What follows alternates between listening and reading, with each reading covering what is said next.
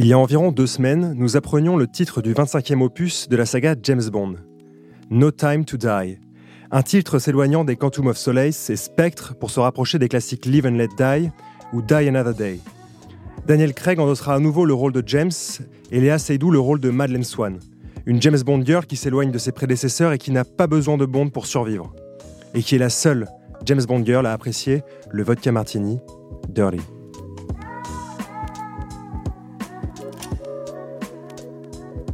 Pour ce huitième épisode du podcast Figure, parce que, en effet, la petite surprise, c'est que le podcast L'érabilleur devient le podcast Figure, nous avons décidé de recevoir Frédéric Brun, un ami de longue date, journaliste talentueux autant passionné d'automobile que de montres et de vestes au large revers. Je suis accompagné de Gabriel, avec qui nous allons tenter de partager avec vous les différents visages d'une personne qui nous inspire. Salut Frédéric. Bonsoir. Quel plaisir de, te recevoir. Un plaisir partagé. T'es pas, pas, content, Gabriel? Si, si, je suis ravi. Au contraire. Et hum, Frédéric, pour toi, c'est quoi la James Bond girl du 21e siècle? La James Bond girl du 21e siècle, elle est, comme toutes les grandes James Bond girls, un personnage mythologique. Elles puisent dans l'Antiquité, comme elles le font toutes en réalité, parce que elles incarnent toutes des types assez mythologiques, la vengeance, la traîtrise, la jeune fille qu'il faut sauver, euh, etc. Et c'est une femme qui s'assume comme elle s'est toujours assumée, car notamment dans les films, quand on regarde bien les films de James Bond depuis les années 60, depuis la première Bond girl à l'écran, quand on lit les livres de Ian Fleming, euh, tout à fait de la fin des années 50, c'est déjà une femme qui a tout ce qui fait les attributs de la femme moderne. Elle est intelligente, elle est courageuse, elle est souvent armée. Il lui arrive toutes sortes de péripéties. Et moi, j'ai toujours pensé que la femme était l'avenir du Bond. Et ce sera encore le cas, je pense. Et du coup, si j'ai bonne mémoire, tu avais écrit quelque chose sur, euh, sur cette James Bond girl J'ai osé commettre un livre sur les James Bond girls, préfacé par une Bond girl, et qui a été d'ailleurs euh, qui a été réédité. Et un petit message personnel à mon éditrice, si elle souhaite à l'occasion de Bond 25 euh, le remettre sur les tables basses, c'est avec joie. Pourquoi? D'où vient cette passion? Ah, ça n'est pas une passion. Euh, d'abord, la passion, c'est la souffrance. en tout cas, celle du Christ. Mais non, ce n'est pas une passion, c'est venu de mon éditeur, de mon éditeur de l'époque autrefois, qui s'appelle toujours Yann Brice d'Herbier, qui est un garçon extraordinairement talentueux, qui un jour me dit, écoute, on a fait ensemble des livres sur des acteurs de cinéma, etc., etc., sur toutes sortes de sujets, sur l'histoire, tu aimes bien les voitures, hmm, on pourrait faire quelque chose sur James Bond. J'ai écoute, un livre sur James Bond, il y en a 5 000, 7 000, 10 000, tout le monde a écrit des choses sur James Bond, qu'est-ce qu'on va pouvoir faire? Et il me dit non, mais il y a un sujet qui n'est pas tellement euh, défriché, qui sont les James Bond Girls. Alors en effet, à l'époque, il y avait 5 ou 6 livres seulement écrits sur le sujet, et 5 ou 6 livres en 30 ans. Donc ils étaient tous assez vieillissants. Et ils avaient tous une particularité ou un fil directeur, quelque chose de commun, c'est que tous ces livres sur les Bond Girls étaient des albums de photos illustrés des actrices et avec des portraits des actrices nous racontant la vie des actrices qui avaient joué les Bond Girls au cinéma. Et très honnêtement, on peut se pâmer d'admiration devant Daniela Bianchi dans Bon baiser de Russie, mais le fait de savoir qu'elle ait fait une publicité pour du dentifrice à la télé italienne en 1966, ça ne me captive pas beaucoup.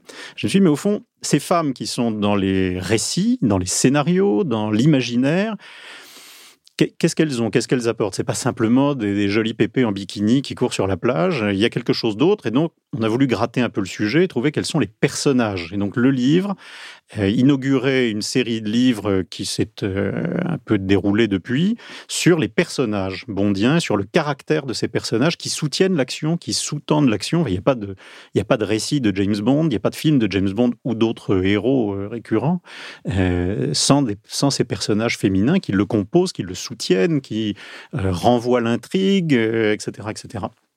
Et de là est venu donc ce livre qui est sur des caractères, sur, sur les personnages, euh, et qui est évidemment illustré de photos tirées des films, parce qu'il ne fallait pas que tout ça reste trop abstrait. Et ensuite, on a renouvelé l'expérience avec les voitures de James Bond, lorsque l'éditeur Yann Brice d'Herbier me dit on va faire les voitures de James Bond. J'étais un peu perplexe d'aligner en randonnion tous les modèles d'Aston Martin, de Lotus, de BMW, de tout ce qu'on veut. Et je me suis dit, bah, après tout, dans un livre, on peut installer une histoire. Un romancier, il a devant lui autant de pages qu'il le souhaite pour décrire, dépeindre, sculpter, passer au rayon X un personnage, nous expliquer qu'il est gentil, qu'il est méchant, qu'il est cruel, qu'il est idiot. Au cinéma, c'est quelques secondes. Et dans les entretiens dont je me souvenais de les avoir lus de François Truffaut avec Alfred Hitchcock, Hitchcock explique que les objets, les lieux, les buildings, euh, les habits et les automobiles ont beaucoup d'importance pour lui parce qu'en quelques secondes, on sait à qui on a affaire. Et si on regarde bien les voitures qui sont dans l'univers de James Bond ou les engins motorisés, des avions, des vélos, des scooters, des motos, etc. Eh bien, tout ça nous dit quelque chose à chaque fois de l'époque, et de même que les Bond Girls, elles ont toute une part de modernité chacune à leur époque, y compris dans les films. Premier grand rôle donné à une femme asiatique au cinéma, dans des films internationaux, je ne parle pas de films d'auteur ou de films de genre, Enfin, James Bond, comme un film de genre, d'une certaine manière. Euh, mais le premier très grand rôle international d'une femme asiatique, c'était euh, avec Sean Connery dans euh, You Only Live Twice, on, on vit que deux fois. Et à qui le premier grand rôle noir, c'est Gloria Hendry avec Roger Moore. On est en pleine à ce moment-là, Black Exploitation. Si on regarde bien dans les personnages féminins, tout ça a beaucoup évolué. Dans un très grand film international, la première fois où le chef du héros devient une femme, c'est M dans les films de James Bond avec Judy Dench, ce qui est le signe de notre de l'évolution des administrations du pouvoir où les femmes ont pris un rôle et une place euh, contemporaine important. Et puis il y a également évidemment le méchant. Pendant très longtemps, le méchant, il est très méchant, très vilain. Il a à côté de lui une très jolie fille qui est sa maîtresse, etc. On se souvient Maud Adams, l'amie de Scaramanga, etc., etc. Et puis avec Sophie Marceau, eh bien, le méchant, ça devient une méchante. Et aujourd'hui, dans les films de James Bond, on n'est pas obligé d'être un homme pour être le vilain. Donc il y a une grande parité. Et tout ça, c'était c'était euh, avec Pierce Brosnan, il y a déjà plus de 15 ans. Donc ça a annoncé quelque chose. Eh bien, les automobiles, pour revenir à ce que je disais des automobiles, euh, c'est la même chose. Elles dépeignent quelque chose de la modernité, de la nouveauté, mais aussi elles dépeignent un caractère. Il y a des voitures agressives, des voitures méchantes, des voitures mignonnes, des voitures drôles. Quand euh, Pierce Brosnan monte euh, un, il descend de l'avion, il arrive dans un, pays de l'ex-URSS et il monte dans une Zaz, qui est cette petite voiture ukrainienne qui est dérivée d'une Fiat 600. Bah, à ce moment-là, c'est drôle. C'est amusant. Donc ça, là aussi, il y, a, un message qui passe et en quelques secondes, et voilà, tout ce qui nous avait amusé et intéressé pour sortir un peu des sentiers battus sur ces sujets dont on a très souvent parlé. Je pourrais t'écouter pendant 5 heures. Moi, je sais que je vais pas beaucoup parler, en fait. c'est parfait. Et du coup, cette, euh, on sent aussi dans ce. Même derrière cet exercice d'écriture, que ce soit pour les James Bond Girls ou pour euh, le, le ou les livres, parce que je suppose qu'il y a eu d'autres livres sur l'automobile. Pour le coup, alors, pas une passion, parce que c'est vrai que ce mot euh, a un, autre aspect, mais un, amour profond pour l'automobile, et ça, ça, ça te vient, ça te vient d'où oui, c'est un, goût, une curiosité, un prétexte, l'automobile. Alors, ça ne me vient pas de l'enfance, parce que enfant, je n'aimais pas les voitures, ça ne m'intéressait pas. Je n'avais même pas une petite euh, auto, euh, un petit jouet pour euh, même. Alors, des Dinky Toys, si, ça, ça a une place importante dans mon cœur, parce que mon père avait eu des Dinky Toys quand il était enfant, qui étaient à l'époque simplement des jouets. il avait toujours gardé ces Dinky Toys. Alors, cette collection de Dinky Toys était une chose que je regardais quand j'étais tout petit. Je n'avais pas le droit d'y toucher, évidemment, parce que c'était devenu des objets entre guillemets de collection. Et il ne fallait pas trop les abîmer, ils étaient déjà un peu anciens.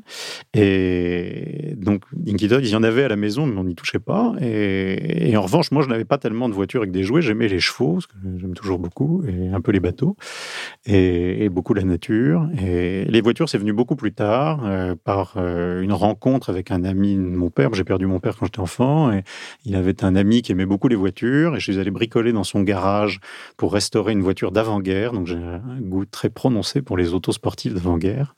Et, tout en bricolant, il me racontait des histoires, des anecdotes d'autrefois avec papa, ce qui m'amusait beaucoup. Et puis un jour, eh bien, euh, dans ce, bel endroit qu'est le Vaucluse, on part sur une petite route dans cette voiture qui est ouverte aux quatre vents avec le moteur qui ronronne. Il y a les cigales dehors, le soleil, euh, le moteur qui fait vroom. Et puis là, la piqûre est faite. Et puis ça vient.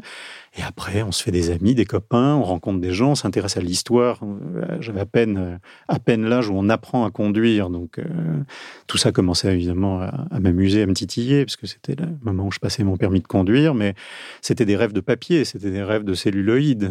À ce moment-là, l'automobile. Donc, je me suis intéressé à l'histoire de l'automobile et au côté humain. C'est ce qui m'a toujours le plus plu. Aujourd'hui encore, ce que j'aime dans les voitures, ce ne sont pas les voitures elles-mêmes, parce que ça, ça n'est finalement que de la ferraille ce sont ceux qui les ont aimés, construites, imaginées, cassées, euh, convoitées. Euh, et puis, ce sont les rencontres que l'on fait, les collectionneurs avec lesquels on discute, les copains qui vous emmènent faire une virée, qui est un prétexte à trouver un bon petit bistrot gourmand euh, sur une petite route jolie, euh, loin de la ville, la caisse de, pinard qu'on ramène dans le coffre, les moments où la voiture décide de s'arrêter de fonctionner dans un endroit tout à fait improbable qu'on n'aurait pas eu l'idée de découvrir si on n'avait pas eu quatre heures pour attendre la Et, et voilà, tout ça.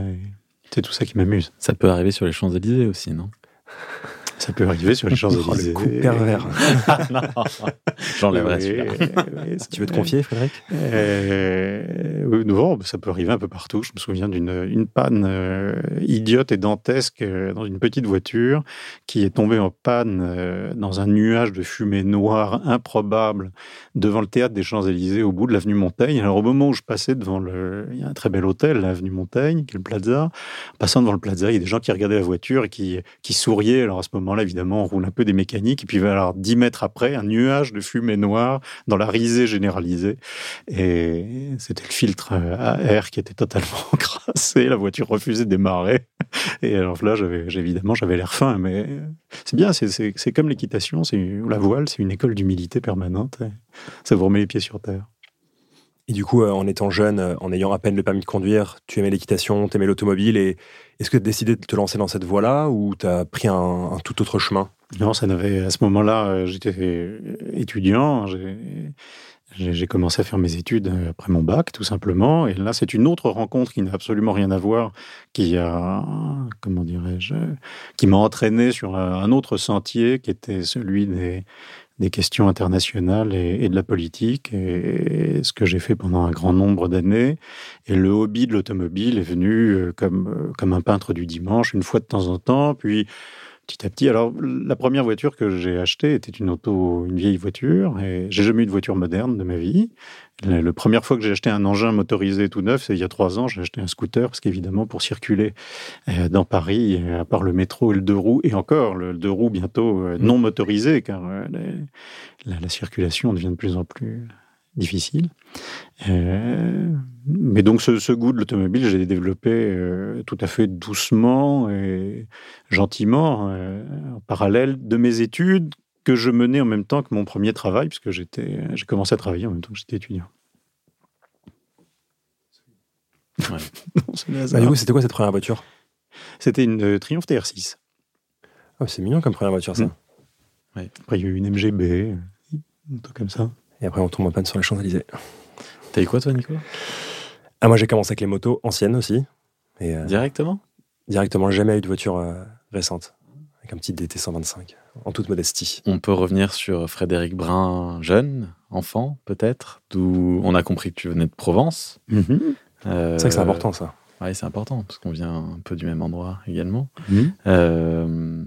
Qu'est-ce qui a formé le Frédéric Brun d'aujourd'hui qu'on connaît euh, à travers ta jeunesse, avais, euh, on a compris que tu avais des intérêts, je ne vais pas répéter passion, mais euh, que tu étais très intéressé par des sujets. Mhm. Est-ce qu'il y a d'autres choses qu'on Parce que Ce que j'aimais immensément enfant, c'était la lecture et la littérature. C'est ce qui a formé mon imaginaire avant toute chose. Le cinéma, les séries télé, beaucoup de musique, énormément de, de jazz et de musique classique quand j'étais jeune, ce qui fait que mes, mes copains me regardaient bizarrement. J'ai toujours été un peu étrange.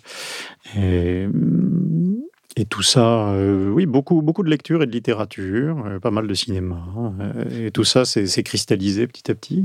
D'où tout ça vient, en fait Parce que c'est vrai que nous, on, a, on avait peut-être plus tendance à jouer à la Game Boy quand on était enfant ou autre. Et, Oui, alors j'ai toujours habité à la, à la campagne périphérie d'Avignon. Puis après, j'étais étudiant à Aix-en-Provence. Et on regardait pas tellement la télé à la maison. Et euh, moi, ce que j'aimais beaucoup, c'était regarder des séries télé. À l'époque, euh, notamment euh, M6, la 5, époque Berlusconi, ah la, 5. e Et puis la M6 nous ont diffusé à longueur de samedi après-midi toutes, ces, toutes ces séries des années 50, 60, diverses et variées. Ça, ça, ça faisait mon plaisir. Et sinon, on regardait pas tellement la télévision à la maison par, par habitude, je crois. Et pas par, euh, pas par doctrine, c'est-à-dire pas de, c'était pas tellement interdit, mais ma maman regarde pas énormément la télévision, pas tellement d'habitude de, de, télé, j'avais pas de jeux vidéo euh, à l'époque.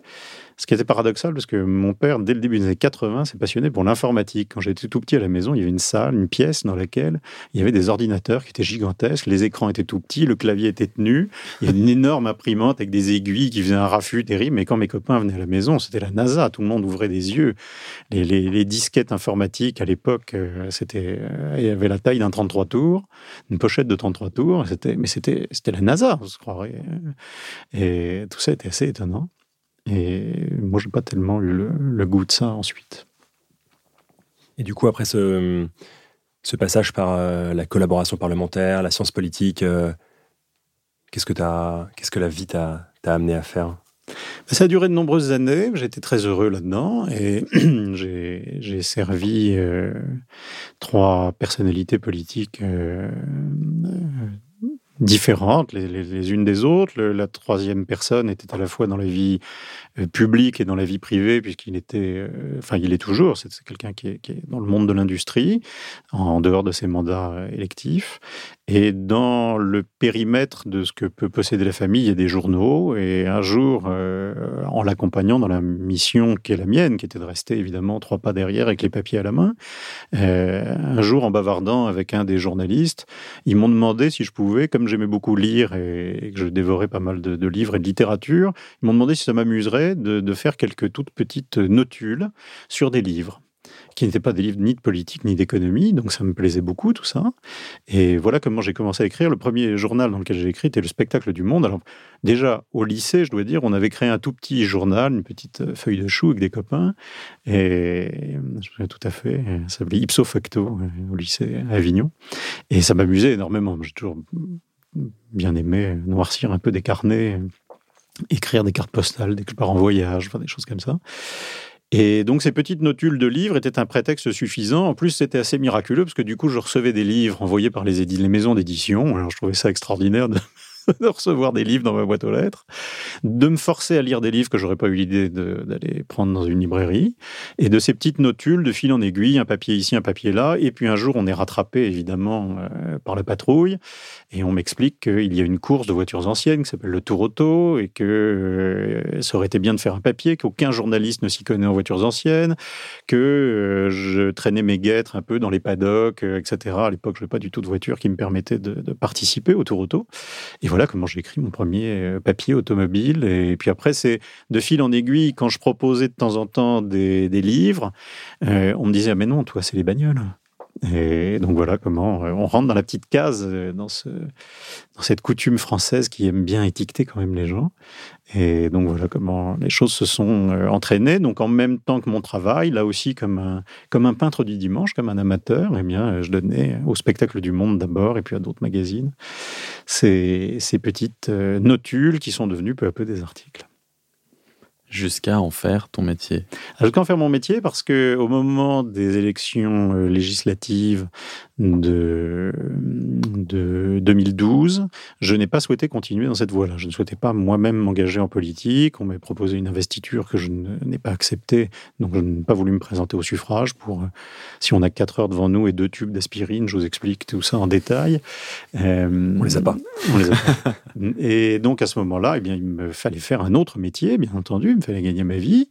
Et comme cela me plaisait beaucoup d'écrire, je me suis dit que j'allais tenter l'aventure en devenant journaliste indépendant, ce qui évidemment n'est pas allé très très loin parce que personne ne m'attendait, personne ne me connaissait, j'ai aucune forme de crédibilité. Donc je continuais à placer euh, une pige ici, une notule là. Euh. Alors heureusement, il y avait les livres, parce que j'ai commencé à publier des livres à partir de 2006. Donc ça, ça donnait un peu de, substrat, ça me, ça me servait de prétexte. Enfin, j'arrivais à peu près à, comment dire, pas passer trop pour un naze en arrivant avec un livre sous le bras, c'est tout de suite un peu plus sérieux. Et puis, euh, ensuite, la rencontre qui a été plutôt décisive, qui m'a permis d'entrer dans un magazine à titre permanent, où on m'a confié un poste de, rédacteur en chef, euh, c'était à l'occasion d'un rallye automobile auquel j'ai participé avec l'éditeur de ces magazines. L'intérieur d'une voiture dans un rallye, c'est comme pour ceux qui ont fait du bateau, pour ce genre de sport, c'est soit à la fin des cinq ou six jours où l'on a passé quasiment 24 euh, heures euh, sur 24 ou presque euh, avec la personne, soit on se revoit souvent et on s'entend bien, soit une fois par an on s'envoie un texto en se disant que quand même on devrait dîner ensemble et on trouve jamais une date. Et donc là on s'est assez bien entendu puisque j'ai eu le plaisir de, collaborer ensuite avec, avec ces magazines. Il y a toujours le, fil conducteur de la voiture qui t'amène à oui, oui, un, peu, point A à un point B. Bah un peu par hasard, mais hasard ou pas d'ailleurs. Et comme autre objet mécanique, je sais qu'il y a, bah, forcément, parce que tu écris aussi sur les montres. Voilà. Euh, est-ce qu'il y a, qu'est-ce que, d'où ça vient? Il y a une origine? Les montres de forme. Les montres de forme, c'est vrai. Ah oui, les montres de forme, ça c'est autre chose. Disons, j'ai toujours bien aimé les, montres euh, globalement, c'est un truc de garçon. Déjà quand j'étais ado, j'étais ravi d'avoir une, montre qui me paraissait très jolie à l'époque, mais que j'aimais bien. Je regardais les vitrines de bijoutiers, etc. Avec, je dois dire, dès l'adolescence, une. Euh, ma maman a une montre que lui a offert papa, euh, qui est euh, une petite montre de forme, qui est une montre d'une maison qui n'existe plus, qui est Alexis Barthelet, qui était un horloger qui copiait le style de Cartier, comme l'ont fait beaucoup d'horlogers dans les années, euh, la fin des années 70, début des années 80. Et, donc, ça faisait partie d'une montre qui était à la maison, que je trouvais chic, je l'aimais bien l'avoir au poignet de maman. Et puis, je regardais les, les vitrines de bijoutiers régulièrement. Je m'étais lié de sympathie avec un horloger à Avignon qui s'appelait Jean-Claude Grognard, qui s'appelle toujours d'ailleurs Jean-Claude Grognard, qui a pris sa retraite, qui est très lié au monsieur qui a le Centre horloger de Provence, qui est ce grand musée euh, euh, près d'Entraigues-sur-Sorgue, où euh, il y a des, centaines et centaines de montres. Je crois que c'est une des plus grandes collections privées de montres en France, ou à peu près. Et, donc j'allais le voir dans son atelier. Tout ça me plaisait, tout ça me plaisait énormément. Et c'est pour mes 20 ans que j'ai ma première jolie montre que m'a offert maman, qui était une montre rectangulaire. Et j'ai le goût, effectivement, des, montres de forme. Mais alors, le fait d'écrire sur les montres, ça s'est venu beaucoup plus tard, parce que quand j'ai été embauché pour écrire dans un magazine horloger, la première question qu'on m'a dite, c'est Est-ce que tu t'y connais en montre J'ai dit Je sais lire l'heure. On m'a dit bah, Tu apprendras. Et puis, bah, j'ai essayé d'apprendre. Comment est l'apprentissage? Qu'est-ce que tu en as pensé, du coup, de passer d'en savoir plus peut-être sur. Ah, fascinant. J'étais très très heureux immédiatement, extrêmement enthousiaste. Euh, j'ai alors j'ai voulu jouer au bon élève, ce que je n'ai jamais été de ma vie. Je suis acheté un traité d'horlogerie. À la page 4, je n'avais déjà rien compris. À la page 6, je relisais la page 4. Donc je me ah suis dit je me suis dit qu'on allait y aller plus doucement. Et puis j'ai eu la chance de visiter des manufactures horlogères, de rencontrer des horlogers, des réparateurs qui m'expliquent les choses de vive voix, qui me les montrent ce qui est un privilège immense. C'est le, ce qui m'a attiré depuis très longtemps et où j'étais très heureux de, devenir euh, ainsi journaliste, c'est que c'est une, c'est un passe-partout, c'est un trousseau de clés, une excuse pour satisfaire sa curiosité. Dans les traits de mon caractère, il y a le, fait d'être, d'être curieux, je suis un curieux garçon peut-être, mais je suis un garçon curieux aussi, et le, fait de pouvoir satisfaire sa curiosité. Si on a envie de passer une heure avec quelqu'un, on appelle sa secrétaire, on dit bonjour, je vais rencontrer Monsieur X qui est, je ne sais pas, euh, euh, chirurgien ou serrurier ou ce qu'on veut. Et évidemment, dans ce cas-là, la secrétaire répond qu'il a beaucoup de travail. Mmh. Mais si on téléphone en disant qu'on est journaliste et qu'on voudrait faire un portrait, il y a que deux hypothèses. Où il dit oui, on passe une heure, deux heures, trois heures fabuleuses à entrer dans un univers qu'on ne connaît pas. Ou on vous dit non, et puis on prend son, son téléphone, on appelle quelqu'un d'autre qui fait le même métier, la même spécialité, on appelle son concurrent, son alter ego Et puis la porte finit par s'ouvrir, d'autant qu'aujourd'hui, beaucoup de gens euh, ont besoin de faire de la promotion et de la communication. Et donc, c'est une chance immense. Et donc, pour l'horlogerie, ça a été la, très grande chance qui est la mienne chaque jour aujourd'hui encore, qui est de pouvoir ouvrir, euh, entrebâiller un vasistas, pousser une porte et d'aller d'aller voir des gens et de leur dire racontez-moi, expliquez-moi ce que vous faites. Et euh, miraculeusement, ils prennent une demi-heure pour vous montrer, vous expliquer, vous dire vous voulez pas essayer? Ça, c'est toujours le moment où, mmh. où on se met à transpirer et où on comprend évidemment que ce qui a l'air tellement facile parce que la beauté du geste est là, euh, est en effet difficile à l'apprenti. Parce qu'une chose qui me captive, c'est tout ce qui, est, qui a trait et qui est lié au savoir-faire, au savoir-faire artisanal. C'est pour ça que j'aime aussi passionnément le, vêtement, le, savoir-faire du tailleur, du bottier, du chemisier. Tout ça sont des choses qui me plaisent beaucoup. tous les métiers liés à la viticulture me, me captivent, me passionnent parce que en plus, je veux dire que dans la viticulture, quand on en arrive au vin, c'est un produit de luxe, mais au départ, c'est de l'agriculture et qu'il y a ce lien très profond avec, euh, simplement avec la terre, avec la nature, avec où l'homme doit faire euh, feu de tout bois, à la fois son savoir, son intelligence, son audace, sa roublardise, pour se mesurer à la nature. Et ça, ça me plaît bien. Et dans l'horlogerie, ça existe aussi, parce que ces horlogers qui sont capables d'inventer, de, ciseler des rouages, etc., qui viennent défier l'idée qu'on puisse matérialiser l'écoulement du temps, ou alors prévoir. Je suis extrêmement ému devant une phase de lune ou une chose comme ça qui est euh, mécanique, qui vient nous, nous expliquer que euh, en 2062, euh, le 17 avril à 20h04, la lune sera pleine. Ça me, je trouve ça vertigineux. C'est vrai. Et précise. Oui, précise, oui, bien sûr. Et qu'est-ce que tu penses euh, du monde de l'horlogerie aujourd'hui? C'est une question très vaste, je sais. Je vais me faire beaucoup d'amis dans cette question. Bah, euh, le monde de l'horlogerie. Le... Chut, pas de marque. le monde de l'horlogerie, il est divers et varié. Il va de, la, simple enfin tout dépend où on met le curseur, mais de la simple montre euh, que des millions de personnes ont au poignet, qui est quand même un objet devenu extraordinairement usuel pour des millions, des milliards de gens dans le monde, jusqu'à des choses très compliquées. ce monde de l'horlogerie, il passe, il va de l'artisanat le plus pur à l'industrie. Euh, euh, la plus dévergondée. Oui, au dévergondé, je trouve pas qu'elle soit tellement dévergondée, l'industrie. Pour le coup, je suis. Hein. L'industrie de masse. Non, l'industrie, euh, l'industrie elle, elle, peut même être, être cupide parfois, et derrière euh, un habillage de savoir-faire, euh, derrière un, merveilleux discours de tradition, il peut y avoir à l'autre bout, derrière le miroir, des jeunes gens extrêmement capés et calibrés avec un tableur Excel qui, qui regarde la case en bas à droite. Et... Mais ça, c'est le monde des affaires aussi donc, c'est une question très. Je suis peut-être en train de me perdre dans ma réponse, mais ce que je pense du monde de l'horlogerie, c'est que c'est qu'il est un reflet de la société d'aujourd'hui entre entre la beauté du geste et euh, la gourmandise. Euh,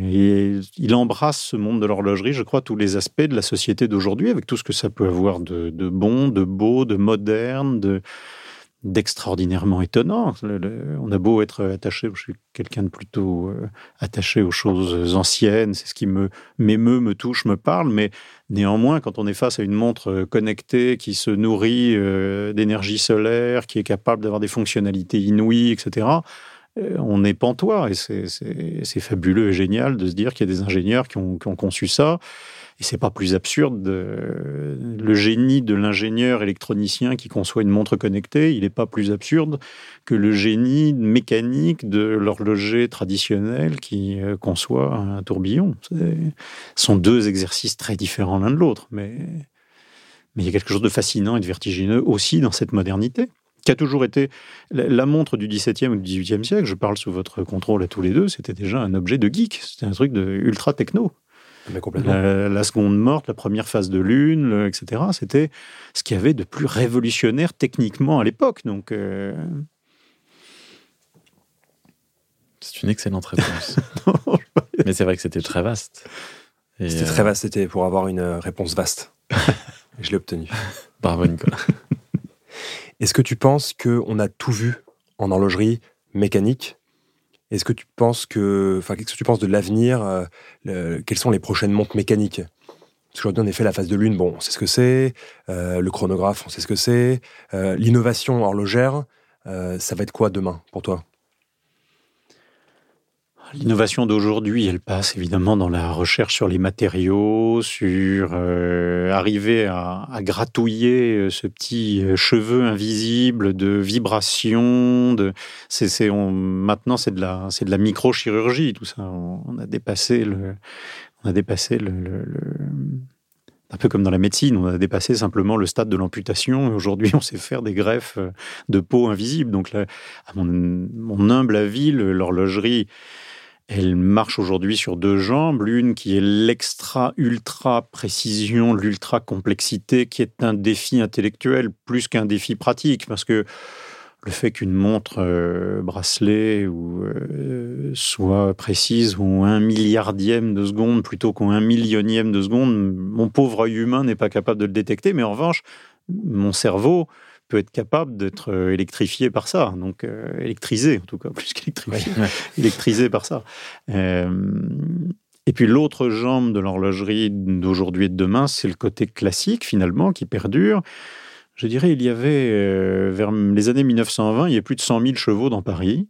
Aujourd'hui, à part ceux de la garde républicaine et les poneys des jardins d'enfants, il n'y a plus tellement de chevaux. Pourtant, l'équitation existe encore. Donc, il y a la place pour le bel objet, pour ce défi de précision, de technique, cet objet de luxe, cet objet extrêmement socialement statutaire qui est devenu l'horlogerie. Alors, répondre à la question de quelle est l'innovation horlogère de demain, très humblement, je ne le sais pas.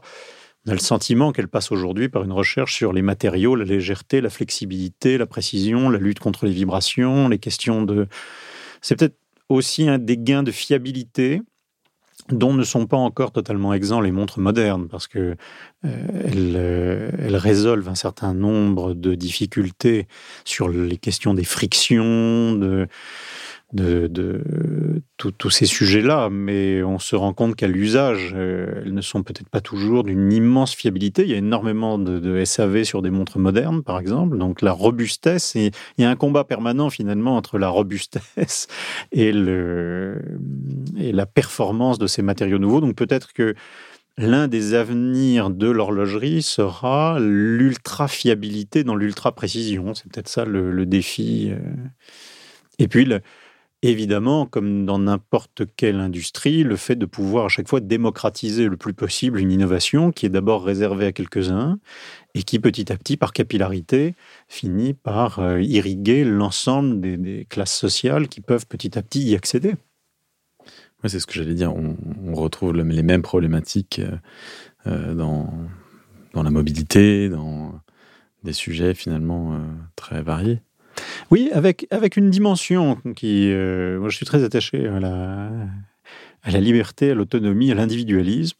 Et l'horlogerie, c'est une aventure collective pour les horlogers, mais pour l'amateur, ça reste une aventure individuelle. Sauf peut-être si l'avenir des montres, notamment connectées, passe par des réseaux. Là, on est dépendant des autres, mais la mobilité aujourd'hui, le problème est le même dans toutes les villes moyennes et les grandes villes du monde. Euh, évidemment, le, grand sujet de, pleurnicherie à Paris, c'est la circulation et les embouteillages, mais c'est vrai, euh, c'est vrai à Bordeaux, c'est vrai à Düsseldorf, c'est vrai à Londres, c'est vrai à Kuala Lumpur. Donc c'est un sujet mondial aujourd'hui. Et la mobilité, il semblerait qu'aujourd'hui, les solutions de mobilité, elles sont collectives plus qu'individuelles. Alors que l'horlogerie reste tout de même un sujet extrêmement individuel et individualiste. Et euh, à moins que ce ne soit justement la connectivité, la mise en réseau qui n'en fasse l'avenir, ça je ne suis pas capable de le dire. Oui, après il y a la micro-mobilité euh, peut-être, mhm. par exemple le vélo, qui reprend euh, du poil à la bête, et voire enfin, qui est très développé dans les villes et qui devient un, moyen de, de déplacement. Mais oui, pendant que, pendant que nous vendons, nous essayons de vendre des automobiles aux Chinois, nous nous, nous remettons au pouce-pouce. Mhm. C'est vrai. On n'a pas encore parlé vêtements, enfin mhm. habillement. tu l'as évoqué. Mais tu l'as évoqué. Mhm. Euh, pareil, les origines, on veut tout savoir. Parce que le large revers, il vient de, il vient de quelque part. Oui, alors là aussi, bon, dans l'enfance, c'est pas très difficile à trouver. Il n'y a pas besoin d'un grand psychiatre, mais à regarder des films de cinéma des années 30, 40, 50, 60, des séries télé anglaises euh, des années 60. Et évidemment, c'est une époque où tous les héros sont de, ces, de ces années-là et de ces époques-là sont, sont des héros un peu tirés à quatre épingles. Et, ça m'a toujours bien plu. Euh, c'est une forme d'armure, c'est une sorte de protection, y compris de protection vis-à-vis de soi-même. Quand on porte une veste et une cravate, ce qui m'arrive très souvent, euh, on est enclin à une certaine forme aussi de, réserve, de retenue ou de pudeur qui correspond à mon tempérament. Euh, bien que je sois très bavard et un côté méditerranéen un peu chaleureux, mais je suis quelqu'un de très timide. Et ce que souvent les gens ont du mal à croire. Et donc tout ça, c'est un peu une protection aussi. Et une manière d'essayer de, de, ne pas se laisser aller. Je, je, je, ne goûte pas tellement au laisser aller, je veux dire, euh, ni moral, ni dans les mœurs, ni dans l'apparence. Et à titre personnel, y compris pour moi-même, je crois m'imposer quelques, quelques rigueurs euh, de ce point de vue-là qui me conviennent. Euh, je, ne fais de leçons de morale à personne, mais euh, je ne suis pas très amateur de, du cool, du laisser-aller. Je n'en saisis pas toujours très bien le.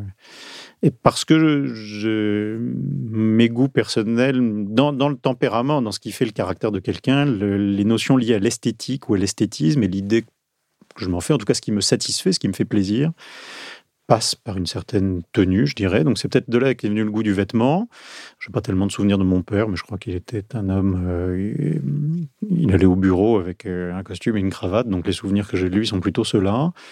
Et, puis aussi, je dois dire que les, la première personne pour laquelle j'ai travaillé pendant de nombreuses années était quelqu'un de remarquablement élégant. Il n'était pas du tout snob, ni il ne se, ne se payait pas de mode. Ça ne l'intéressait pas du tout. Ce qu'on, le regard que les gens portaient sur lui ne l'intéressait pas beaucoup. Donc c'était pas un dandy. Il ne cherchait pas à, se montrer, mais il aimait toujours être euh, correctement vêtu. Il avait le goût des très belles matières et de la très belle façon.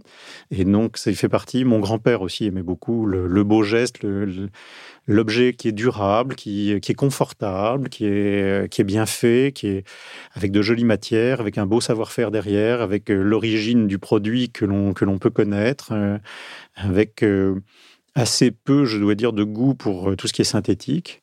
Et donc, dès l'enfance, j'étais un peu élevé là-dedans.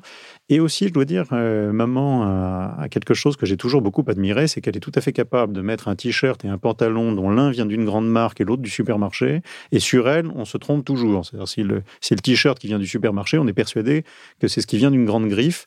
Et euh, quand, maman faisait des courses quand on était petit, euh, quand j'étais petit, et elle cherchait toujours à trouver quelque chose qui lui plaisait, qui était joli, qui était relativement de bonne qualité, un peu durable le produit moyen, de gamme moyenne, ce qui n'existe plus aujourd'hui. Aujourd'hui, il y a soit des produits extrêmement chers dont on veut nous faire supposer que ça s'appelle du luxe, ou alors des produits d'extrêmement basse qualité qui ne coûtent rien et qu'on jette. Mais il existe encore de ces produits qui vous satisfont, qui n'ont pas de gris-gris, pas de logo, dont personne ne s'extasie dessus, euh, aucune blogueuse, euh, pas d'Instagrammeur euh, ne font 50 photos de vous, et qui vous donnent beaucoup de plaisir pendant 10 ou 15 ans. Et comme je veux dire, dans beaucoup de choses, les objets qui m'entourent, j'essaye de. J'ai compris assez jeune, assez tôt, que l'objet est quelque chose de beaucoup plus durable que, que soi-même et que quand on a un grille-pain qu'on trouve moche et on se dit c'est provisoire, c'est pas vrai, il est pour 15 ans dans la cuisine et pendant 15 ans tous les matins, au petit déjeuner, on se dit quand même ce truc est moche. Donc maintenant, j'essaye, si je le peux, d'avoir quelque chose qui me plaît, d'attendre un peu parfois, d'avoir cette cette petite euh, gourmandise qui est dans l'attente, dans euh, de faire sa petite cagnotte euh, en se disant ben non, j'achète pas tout de suite, j'achèterai un peu plus tard quelque chose de plus joli que je vais garder. Et quand je rachète les choses, parce que ça s'use, assez souvent je rachète la même chose. J'ai des goûts qui sont assez constants depuis l'adolescence. Et alors il arrive pendant très longtemps, on s'est moqué de moi parce que je portais des mocassins avec des pompons. j'ai perdu quelques petites amies ou même j'ai pas réussi à adresser la parole à certaines jeunes filles à cause de ça. Dans les années 90, souvenez-vous, il n'y avait plus guère que que des vieux beaux de la Côte d'Azur et Nicolas Sarkozy qui en mettaient. mais, euh, mais aujourd'hui, il paraît que c'est revenu euh, super à la mode, donc ça tombe bien parce que j'ai encore mes vieilles paires de mocassins et j'achète toujours. Donc. Mais c'est plutôt une consommation euh, intelligente. Julien, on parle de, si, on parle de, on parle un peu de développement durable, de consommation réfléchie. Et c'est vrai qu'acheter des vêtements qui sont, c'est important parce que dans, dans l'industrie du vêtement, il y a beaucoup de déchets. Euh, c'est très polluante. Aujourd'hui, j'en suis volontiers un promoteur de cette démarche. Je dois dire qu'en tout cas, chez moi, c'est une démarche non réfléchie. Il n'y a jamais eu chez moi l'idée de me dire que euh, quand j'avais 20 ans, je ne me pensais pas du tout une seconde à l'avenir de la planète, à avoir une consommation responsable. Euh, donc ça, ça s'est fait un peu par hasard. Ça s'est fait aussi parce que comme j'aime bien les choses, j'aime bien les, garder, je vois pas tellement l'intérêt d'en changer. Et quand je suis bien dedans, en plus, on met longtemps à faire à sa main, euh, même le crayon à papier, même euh, on y prend un peu... Euh, donc on le fait à sa patte, son bracelet de montre, il, se patine, comme on dit aujourd'hui, mais il devient moins raide, enfin il est un peu à soi. Et si le moment où il devient enfin à soi, où on peut prendre du plaisir avec, bah, c'est le moment où il faut le jeter, ça m'ennuie. Mais donc, il n'y avait pas de démarche. En revanche, aujourd'hui, c'est très volontiers que je, me, que je me fais le, défenseur ardent euh, des, des, matières, des savoir-faire et de, de et d'arrêter euh, cette, cette, course absurde. J'étais effaré à l'époque où je travaillais dans la politique. Il y avait un élevage de porcs dans la circonscription du député pour lequel je travaillais. Et nous étions allés la visiter et on voyait ces, ces animaux, euh, ces cochons qui rentraient dans un camion et on se demandait où ils allaient aller. Et alors l'éleveur nous explique qu'ils allaient aller au Portugal pour être euh, abattus, que de là ils seraient écaris en Pologne, conditionnés en, je sais plus, en, en Malaisie, euh, qu'ils allaient revenir pour être emballés dans le sud de l'Espagne et qui seraient vendus dans le supermarché à deux kilomètres de la ferme. Les bras m'en tombent. Les bras m'en tombent. Et donc, ça, ça fait des années que les bras m'en tombent. Je trouve ça absolument absurde. Et donc, c'est très volontiers aujourd'hui, même, alors, même s'il y a des sujets euh, je pense que quand on a vu euh, vivant un vison, euh, qui est une sorte de rat, on se rend compte que le vison, c'est beau sur les épaules d'une femme. Mais après, il n'y a pas de raison de massacrer l'animal euh, et de lui faire mal pour lui faire mal. Mais, mais en revanche, il y, a un caractère absurde à la mondialisation qui, qui échappe à mon, mon côté un peu primaire, un peu paysan, mais... Gentleman farmer. Peut-être, version idyllique des choses. Quel est le dernier achat réfléchi? Pensée de Frédéric Brun Une gourde.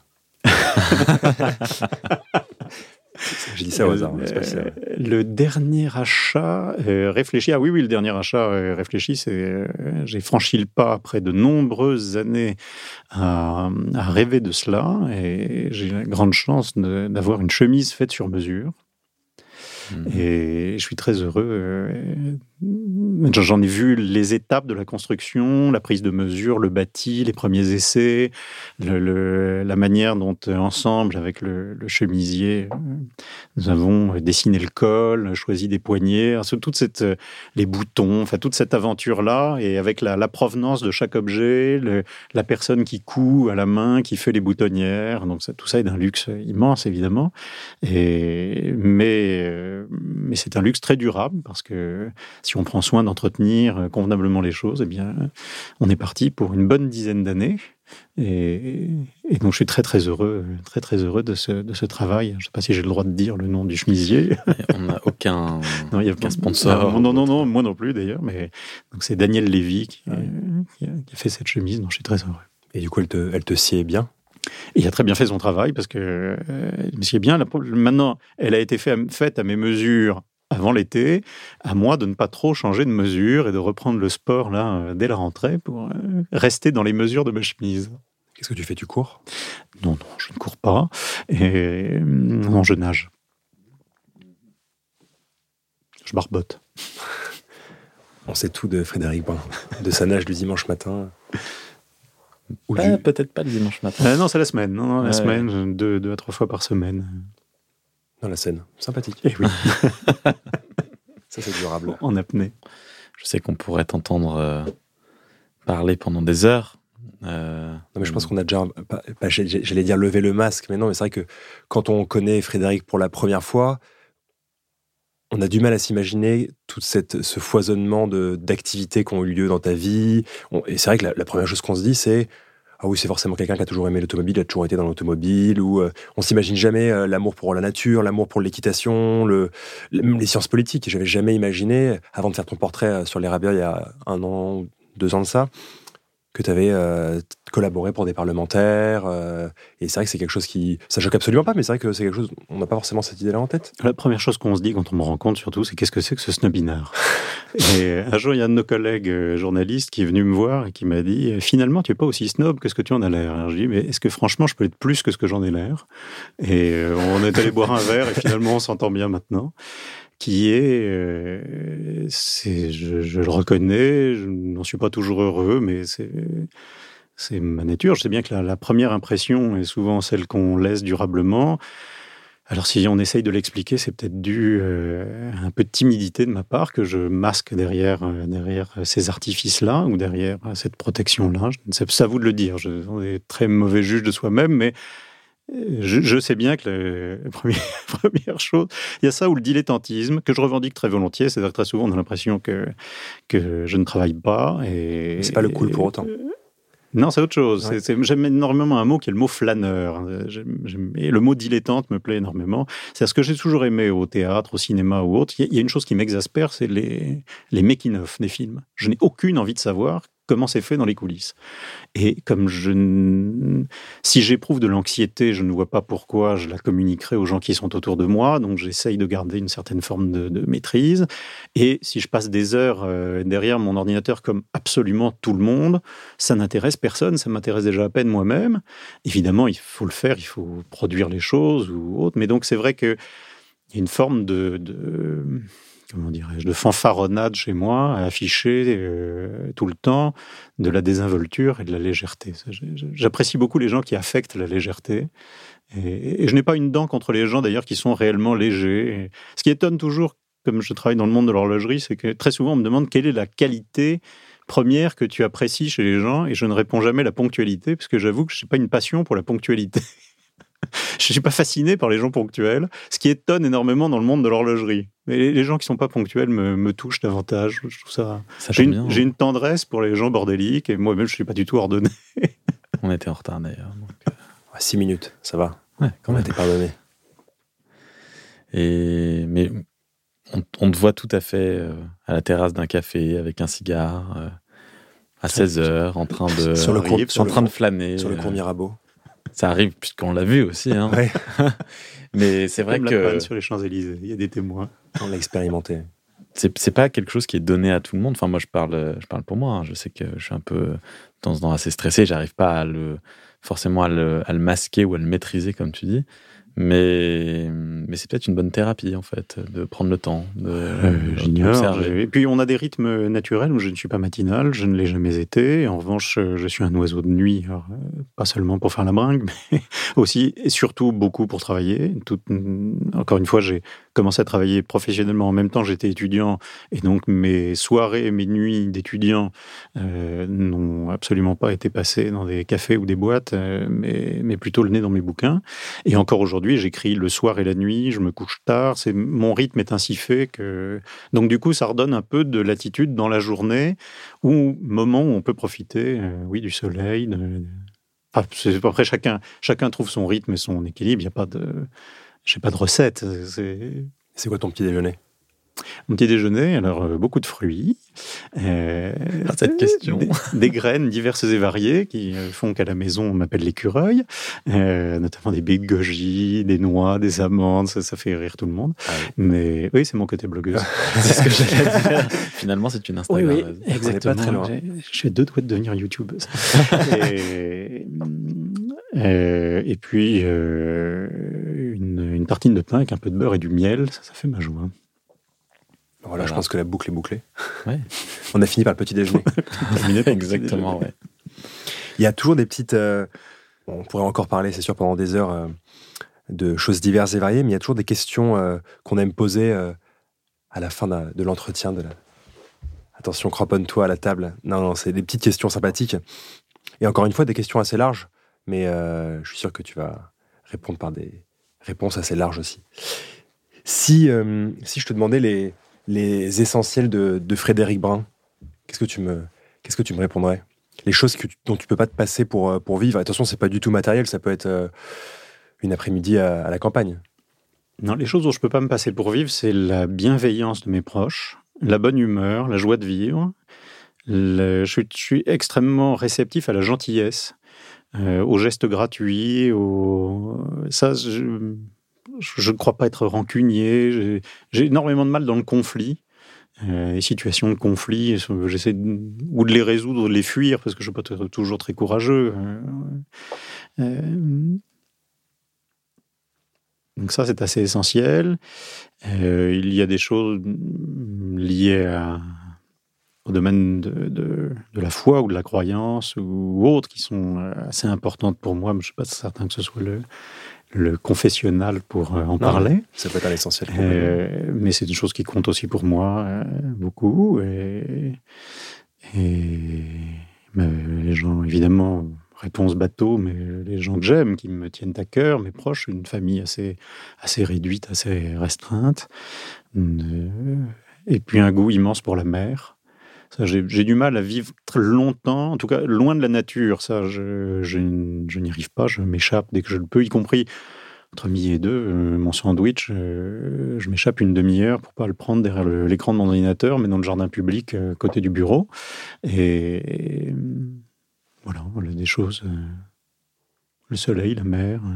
Et tu vas où quand tu vas à la mer? Dans le sud, j'imagine, mais... Plutôt la Méditerranée, parce que j'ai grandi, euh, je suis né à Marseille, j'ai grandi au bord de la Méditerranée, et j'aime euh, immensément et passionnément la mer Méditerranée, mais je ne suis pas sectaire du tout. Euh. Parce que justement, ma question d'après, c'était où sont les, les, les, endroits où on peut te croiser vraiment des, des lieux t'affectionnes tout particulièrement, tu sais que si je, descends dans le sud, je vais forcément aller à cet endroit-là parce que je vais avoir cette, euh, ce petit café ou ce, cette petite brasserie euh, après avoir fait mon heure et demie de route euh, et pas être tombé en panne. tu vas où? Ah bah Je vais. Aix-en-Provence tient une grande place dans mon cœur, qui est un endroit où j'ai beaucoup vécu et que j'aime énormément. si je le peux, si j'ai la chance de descendre un peu plus au sud, j'aime beaucoup aller à Porquerolles. Euh, à partir du mois d'octobre et jusqu'au début du fin du mois de mai, euh, j'aime beaucoup Saint-Tropez. Après, j'ai plus de mal. Et, et, tant d'autres euh, jolis endroits de, la côte et plein d'endroits de Provence que j'aime énormément. mon petit chez moi dans le Vaucluse, on est près d'Avignon. et à Paris? À Paris, euh, il y a des, endroits de Paris que, j'aime euh, que j'aime beaucoup. Euh, la place de Furstenberg, par exemple, un endroit que j'aime énormément. Ça me passe tout, une petite place pavée, oui, avec un arbre. Voilà, avec un arbre au centre, qui en fait n'est pas une place, qui est une rue, et ce qui est au centre est euh, ce qu'on appelait autrefois un carrousel, donc pas, pas encore un rond-point. Et il y a quelques arbres, là, il y a quatre arbres euh, devant le, palais du cardinal de Furstenberg, qui est donc jouxte l'église de Saint-Germain-des-Prés. Et, si on regarde bien, il y a le palais d'un côté qui est en, en briques, dans lequel, dans une aile, était l'atelier de Jeanne de la Croix, ça se visite. Et en face, il y a des maisons beaucoup plus petites. Et en fait, quand on regarde la place, qui n'en est pas une, qui est une rue, d'ailleurs, la plaque ne dit pas place mais rue de Furstenberg, eh bien, on se rend compte que ce carrousel servait à faire tourner les chevaux, puisque les petites maisons en face du palais sont les écuries du, cardinal. Tout ça est devenu, sont devenus des boutiques, mais cet endroit est euh, extrêmement, extrêmement charmant, je trouve. Ce que je trouve génial, c'est que quand Frédéric Brun te parle de quelque chose, il a toujours une histoire. mais non, mais c'est hallucinant, c'est impressionnant. Tu connais le nombre d'arbres? Oui, non, mais, mais surtout, enfin, quelque chose que nous, peut-être, enfin, en tout cas, moi, je parle pour moi, mais je prêterais pas forcément attention à ça. Peut-être que ah, j'ai pas cette curiosité-là. Je passe mon temps le nez en l'air, ça amuse beaucoup, euh, ça amuse beaucoup mes, mes, très proches, et je regarde les façades d'immeubles, et les, s'il y a une colonne, le, type d'architecture, s'il y a un nom bizarre dans une rue. Euh, euh, depuis très longtemps, j'aime regarder les plaques d'immatriculation des voitures. on a un camarade qui aime bien ça. il, y a une, il, y a une, poésie, oui, je le salue très amicalement. Il y a une poésie parfois dans le lettrage des plaques de voitures qui font ressortir des choses parfois absurdes, parfois euh, touchante, je ne sais pas. Et ça, j'ai toujours été très, très observateur, déjà euh, tout petit. Et on faisait un jeu quand j'étais à l'école primaire avec mes copains. Ils, me, ils mettaient sur un bureau des objets qui étaient dans leur cartable. Je regardais le bureau, ensuite on rangeait tout et je devais faire la liste des objets et en, en évitant d'en oublier. Enfin, on faisait chacun à son tour, faisait le jeu, mais euh, je perdais assez rarement.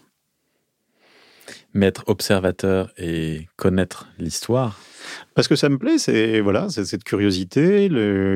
Un des ressorts qui font qu'aujourd'hui j'aime beaucoup écrire et être journaliste et, avoir la chance d'être derrière un micro de radio ou autre, c'est de pouvoir transmettre, passer ça, parce que j'aime qu'on me raconte des histoires, euh, tout simplement. Moi aussi, j'aime qu'on m'apprenne des choses. J'aime me coucher le soir euh, en me disant tiens, euh, qu'est-ce que j'ai appris aujourd'hui Quelle était la petite minute géniale de la journée ça, c'est une, amie photographe qui m'a appris ça euh, il y a quelques temps. Et elle se couche le soir, sa maman lui disait ça, et elle lui disait quel était le, bon moment de ta journée, la, minute que tu retiens de ta journée? Quand on se couche, se dire tiens, qu'est-ce qui a été chouette aujourd'hui? On est comme tous dans ces petits tracas, dans ces soucis, et que sais-je, mais se dire après tout, euh, qu'est-ce qui est bien? Je, un indécrottable optimiste et j'essaye euh, de voir le. Ma nature fait que je vois le verre à moitié plein plutôt que vide.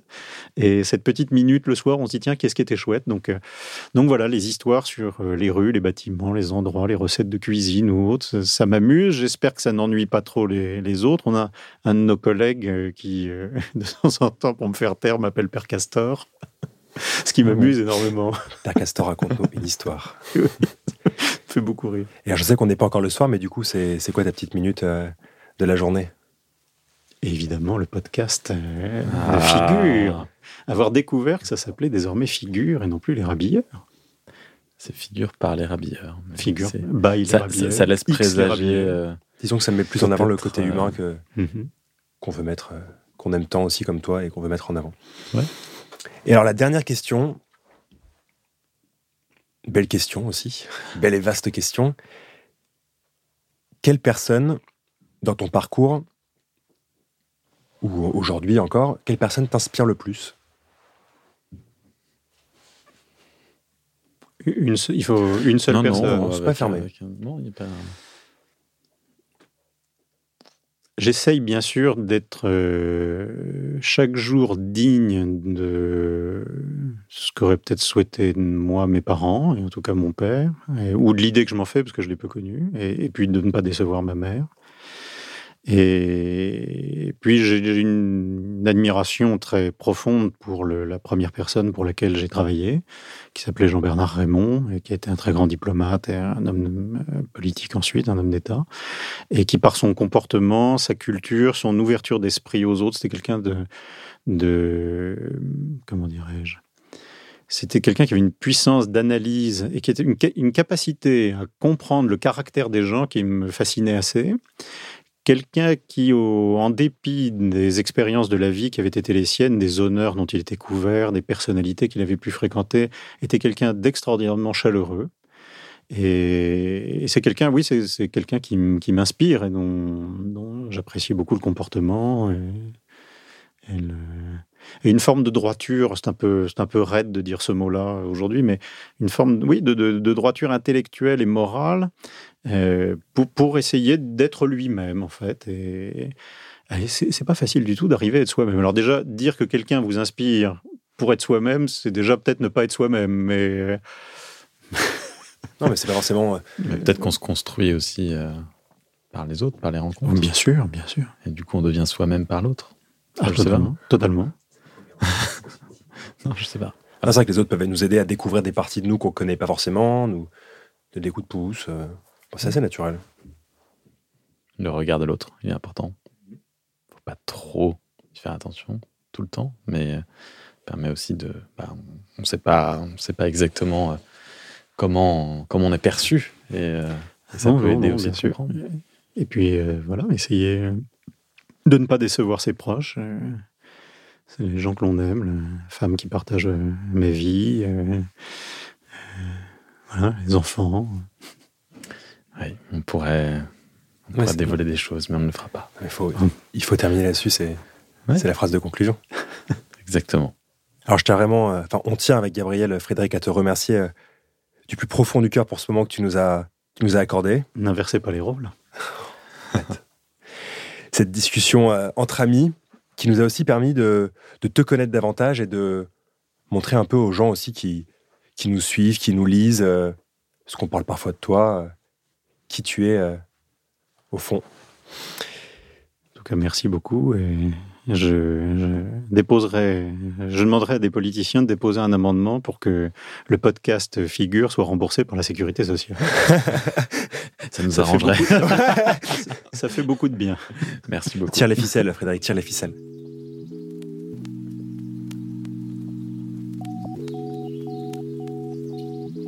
Merci d'avoir écouté ce huitième épisode du podcast Figure. On espère que vous avez apprécié ce moment et que Frédéric vous a inspiré autant qu'il le fait à chaque fois que l'on se croise. Vous pouvez nous retrouver sur l'onglet podcast du site L'Érabilleur et sur toutes les plateformes d'écoute Apple Podcast, Spotify et Deezer. Un grand merci à l'arrière-boutique studio pour son accueil toujours chaleureux. Merci également à Alexandre Flavian, aka Global Dub, pour ses sons que vous pouvez retrouver sur SoundCloud. On se retrouve pour le prochain épisode et d'ici là, prenez bien soin de vous.